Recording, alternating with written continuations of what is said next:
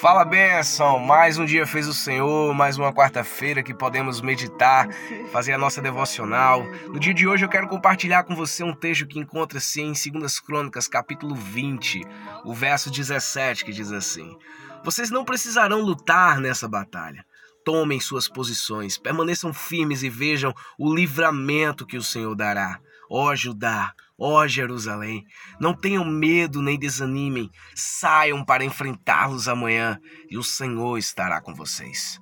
Eu quero trazer à memória de vocês essa história de um rei antigo, do Antigo Testamento, que passou por momentos de muita angústia, mas que não deixou o medo e a ansiedade dominá-lo.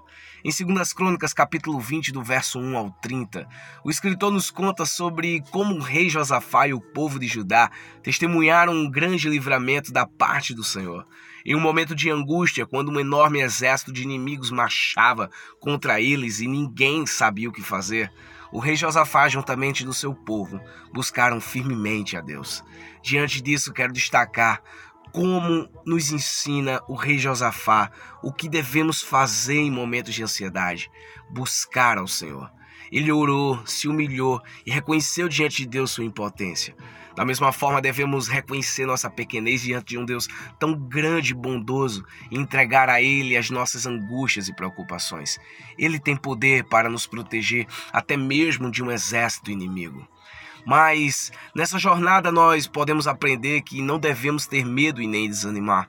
Sabemos que o medo e o desânimo fazem parte da vida e que em algum momento, muito provavelmente, você já deve ter se sentido assim. Mas o fato é que, quando lembramos que a batalha não é nossa, mas de Deus, recuperamos a coragem e o ânimo. Foi isso que aconteceu na história do rei Josafá, quando Deus usou a vida de um homem para falar ao povo para ficarem firmes e ver o livramento que o Senhor lhes daria. Quando o medo e o desânimo surgir, Lembre-se que Deus é por nós. Peça a Ele que lhe dê sabedoria, coragem, força e ânimo para esses dias difíceis. E assim oremos nós diante de Deus. Senhor, obrigado, Pai. Te agradecemos por esse dia, mas te pedimos força, fé, coragem, determinação, para que não tenhamos medo diante das nossas batalhas do dia a dia, mas que confiemos somente em Ti, pois Teu é o reino, o poder e a glória para todos sempre. Amém. E que Deus te abençoe.